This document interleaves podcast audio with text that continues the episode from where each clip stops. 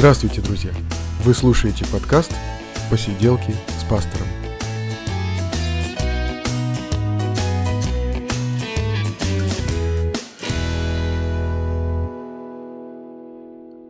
Привет, друзья!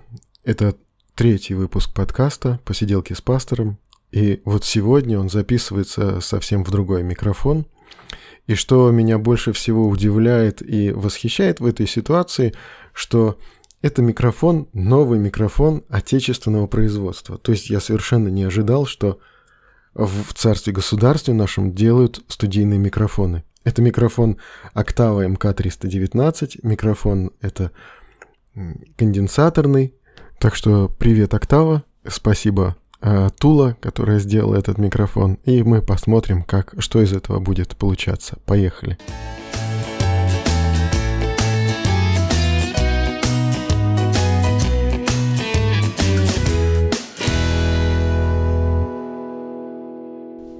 Немножко расскажу о себе. Я учился в школе, когда еще был Советский Союз. И после восьмого класса я поступил учиться в техникум.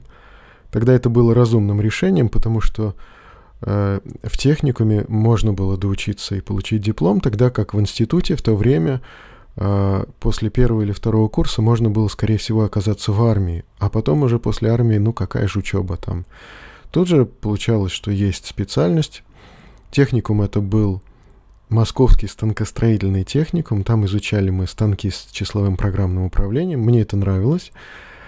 И после техникума образовалась э, такая группа, э, группа, которую взяли в институт дальше по специальности. Вот станки с числовым программным управлением, организация производства, технологии обработки на станках с числовым программным управлением. Но это уже была институтская группа. Так вот, в школе я был э, скорее атеистом. Ну, это было, э, естественно, до 88 года. Хотя я просто не знал, что было огромное количество верующих, были церкви, э, им не, не, не просто так приходилось, но э, верующие были, и на самом деле для кого-то как раз естественным и нормальным было существование именно как верующего человека. А вот уже в техникуме мне, кстати, попала в руки Библия где-то в 88 или 89 году. Удивительно было держать в руках вот Библию, древнюю книгу. Когда-то еще она была вот ну, не, не запрещенная, скажем так, но как бы недоступная. И было даже довольно-таки обидно. Ну как же так? Вот интересно, такое, такой предмет, который звучит э, во многих художественных произведениях, Библия. Тома Сойера читал в детстве, там Библию дарили. А вот э, что это такое, понять невозможно. Было, конечно, обидно немножко. И хотелось иметь в руках, держать, хотелось почитать. Ну, когда начал читать, ничего не понял. Там были какие-то истории про древность. Они были удивительными, странными. И когда я учился уже в техникуме, тогда я пытался сконструировать какую-то свою теорию, как устроен этот мир, э, или воспользоваться уже готовой, но оказалось проще проще создать что-то свое. Мне казалось тогда, что чем более непротиворечивой будет теория, чем на большее количество вопросов она будет отвечать, тем она истиннее. И мне хотелось создать такую какую-то теорию, картину мироздания, картину мира. Э, хотелось создать такую, чтобы она отвечала на вопрос, почему страдания в мире, какова цель человеческой жизни – Э, что дальше будет с человеком, да, и я пытался вот такое что-то такое смоделировать в своей голове. Я тогда еще не пришел к мысли, которая меня потом поразила, что у любой задачи может быть бесчисленное количество неправильных ответов и только один правильный. Да? И как бы ни казался неправильный ответ непротиворечивым или отвечающим на какие-то запросы, но если он неправильный, так он неправильный. И тогда для меня был важен вопрос смысла жизни. Я занимался спортом, но со смыслом жизни у меня как-то не ладилось, потому что, может быть, потому что э, занятия мои спортом, они были так важны для меня, но я понимал, и это было понятно и, и очевидно, что э, никаких успехов я там не добьюсь. И еще для того, чтобы понять в полной мере смысл жизни, надо понять, как жизнь появилась, а для того, чтобы понять, а, как появилась жизнь, как был создан или образовался этот мир, а, ну как, вот как понять? Теории какие-то, они не удовлетворяли, потому что человек, писавший теорию, он также не видел воочию, как это происходило. И получалось, что э, для того, чтобы понять, как был создан или как образовался этот мир, э, человеку, который пытается это понять, надо выйти как бы за границы этого мира и за границы времени. Или спросить у того, кто создал. Оставалось только спрашивать у Бога. Единственный, кто точно знает, как создавался этот мир и зачем, это тот, кто создал этот мир. Встреча с Богом у многих людей происходит через молитву. В моей жизни это тоже происходило через молитву. Но повлиял еще путь. Путь 91 -го года. Это был тот самый путь, когда попытались восстановить разваливавшийся Советский Союз. И одновременно свергнуть Горбачева и помешать Ельцину подписать договор о содружестве суверенных государств. То есть это был переворот с целью возврата обратно в советскую действительность, в советскую жизнь. Но многим уже не хотелось возвращаться в советскую жизнь, в советское прошлое. И вот я был у стены Белого дома во вторую ночь, как раз тогда, когда танки там ехали для того, чтобы всех разогнать. Но э, остановили их на подходе, там, и, мне кажется, э, не, не настолько на подходе, даже довольно далеко их остановили ценой жизни четырех, кажется, человек.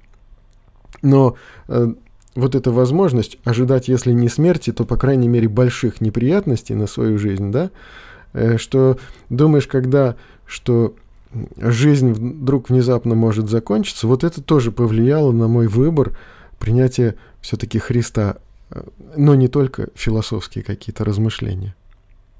И для меня вопрос, был ли смысл в моей жизни и, и что будет дальше, оказались вдруг ужасно насущными – Вообще, вероятность, такая ожидание возможной смерти делает все более выпуклым, таким более настоящим и важным.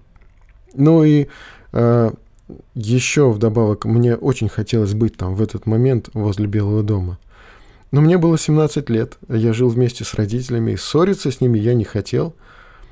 И потому я молился, и для меня было удивительно, что я там оказался. Мы вышли вместе с отцом, добрались до Белого дома, он меня там где-то потерял, потому что там была страшная суматоха. И для меня уже это было большим чудом. А там мне запомнились баррикады, люди, приносившие чай в термосах, бутерброды. Запомнилось вот это вот э, единство с другими людьми, незнакомыми, и вот это ожидание непонятно чего – в темноте, перед кострами, под э, дождиком моросящим. В какой-то момент все начали делать марлевые повязки, думали, почему-то думали, что марлевые повязки помогут пережить э, газовую атаку, если нас будут разгонять газом. Но это, конечно, просто утешение такое очень слабое.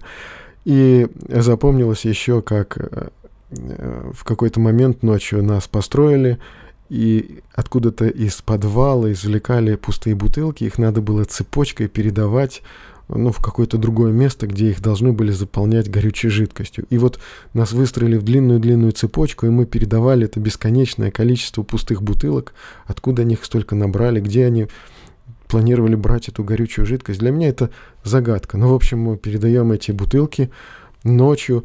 Некоторые бутылки падают, разбиваются, там крики стоят, что стекло, уберите стекло, если будут там водометы, то если будут водометы, то это стекло, конечно, э, будет достаточно опасно, но, в общем, э, напряжение такое было нешуточное.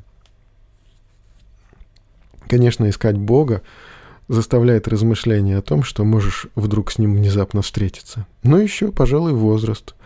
От 15 до 20 лет это самое важное время в жизни человека, когда он определяет, кто он, э, определяет свою идентичность, пытается найти э, ответы, важнейшие вопросы своей жизни. Но вот э, конечно, вот этот период от 15 до 20 лет люди особенно осознанно приходят к Богу, становятся христианами, ну или выбирают какую-то иную религию, может быть. Но я понимаю, что потом, э, потом человек к Богу приходит уже калеченный и перекалеченный. И вот, а в это время человек может обратиться к Богу вполне осознанно, осмысленно, будучи как бы вполне здоровым, нормальным человеком.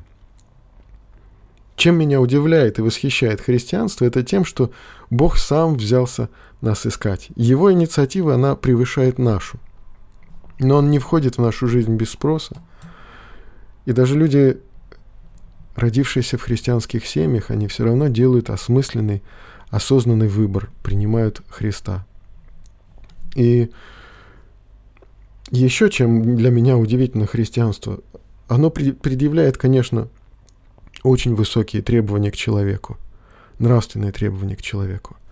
Но при этом э, христианство не ожидает, что человек вот сначала где-то сам там исправится, чему-то там сам научится, и потом исправившийся придет.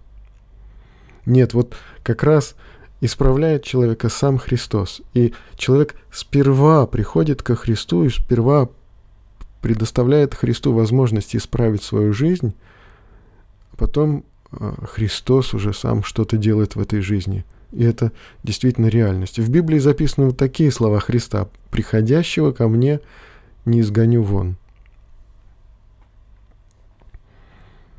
Когда я уверовал, я перестал слушать музыку, читать книги, ходить на тренировки потом перестал, перестал смотреть телевизор, демонстративно садился спиной к нему, когда у нас э, возле стола телевизор работал. От меня начали удаляться, отдаляться старые друзья. Все это можно назвать таким комплексом неофита, комплексом новообращенного. Э, весь мир, он обретает такую контрастность, становится черно-белым. Я учился тогда на четвертом курсе техникума, и учеба становилась для меня уже не такой интересной. Удивительно, что Бог, Он вмешивается в это и немножко корректирует вот э, такое состояние. Нашелся у меня друг, который просто э, взялся за меня, чтобы я смог написать нормально диплом и заставлял меня буквально ходить на консультации, там искать материалы, спрашивал с меня, хотя э, чуть-чуть недавно я подтягивал его по математике. Потом все служило, сложилось так, что вот в институте создали эту экспериментальную группу, и туда удалось поступить, и туда фактически не было проблем поступить. Но поступить куда-то еще для меня было в тот момент сложновато. И помню, что когда э, я как-то разговаривал с одним из э, таких серьезных преподавателей в семинарии и говорил, вот, мне так хочется все бросить, прийти учиться в семинарию, а он мне говорит, ты учись, учись в институте. А раньше братьям не давали учиться, не давали получать высшее образование. Сейчас есть такая возможность, ты учись. И я благодарен Богу, что Он каким-то образом вот э, корректирует то, что мы, может быть, по своему неразумию, мы как-то пытаемся, может быть, сломать в своей жизни, Он не дает, не позволяет. И я продолжал учиться, и когда казалось, что вообще что-то очень странное происходит в моей жизни, как-то вот оно все не складывается, потом необходимо было какое-то время подождать, просто Богу довериться, и глядя на пройденный путь, уже э, выходило, что оно все как-то сложилось. Вот этот комплекс э, новообращенного, комплекс неофита, да, когда нам встречаются такие люди с черно-белым мировоззрением – это часто либо новообращенные, либо просто недалекие люди. Если он недалекий, его можно убедить стать вот, толерантным. Но а, тогда он за толерантность и разнообразие взглядов, он всех разорвет тогда. Да, если это человек неофит, новообращенный, то, ну что ж, это пройдет само, постепенно. И это очень нормальное состояние.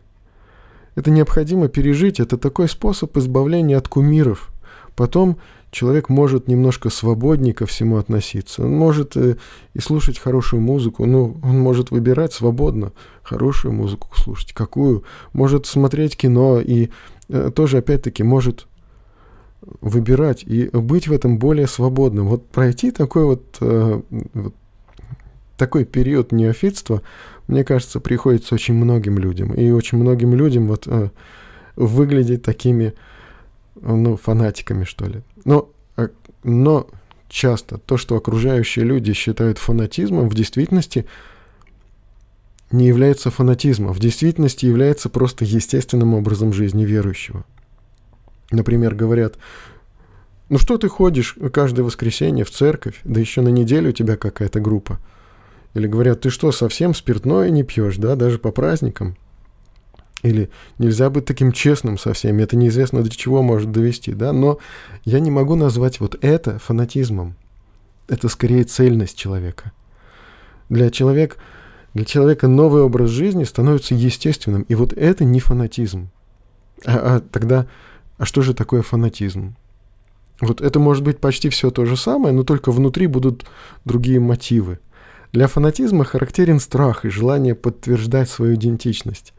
Э, для фанатизма характерно стремление доказывать себе непрестанно «у меня все в порядке», я на правильном пути, я на самом правильном пути. И тогда фанатик, он начинает сравнивать себя с окружающими, и, и зачастую, если находит кого-то э, с иными взглядами, он начинает бороться с ним, потому что внутри испытывает тревожность. В отличие от фанатика, цельный человек, он смотрит на окружающий мир, на окружающих людей с интересом. Он способен обсуждать свои взгляды и способен как-то в них иногда сомневаться, может быть, но при этом не боится, что он их предаст, да, он э, понимает, что с ним происходит. А цельный человек, он может быть к себе требовательным и к другим снисходительным, но и требовательность э, к себе, она не беспредельна. Цельный человек, он понимает свои возможности, понимает свои цели. Конечно, дальше на меня повлияла церковь. Это была протестантская церковь, по сути она была баптистской, э, называлась она Церковь евангельских христиан по названию, то есть она баптистской не была. Через 12 лет потом я перешел в церковь, которая и называлась э, Церковь евангельских христиан-баптистов. Тут вот только единственное надо пояснить, что христианство — это многоконфессиональная религия. Множество конфессий. И за внешним разнообразием сохраняется что-то основное, самое важное. И вот это что-то основное, которое объединяет различные христианские конфессии, это основное выражено в символах веры, о чем мы говорили вот в прошлой беседе. И потому эти символы веры так важны. Они с собой соединяют различные христианские конфессии, являются такими мостиками, э, возможностью взаимопонимания, диалога и единства. Так вот, церковь во многих протестантских конфессиях – это прежде всего люди, из которых она состоит.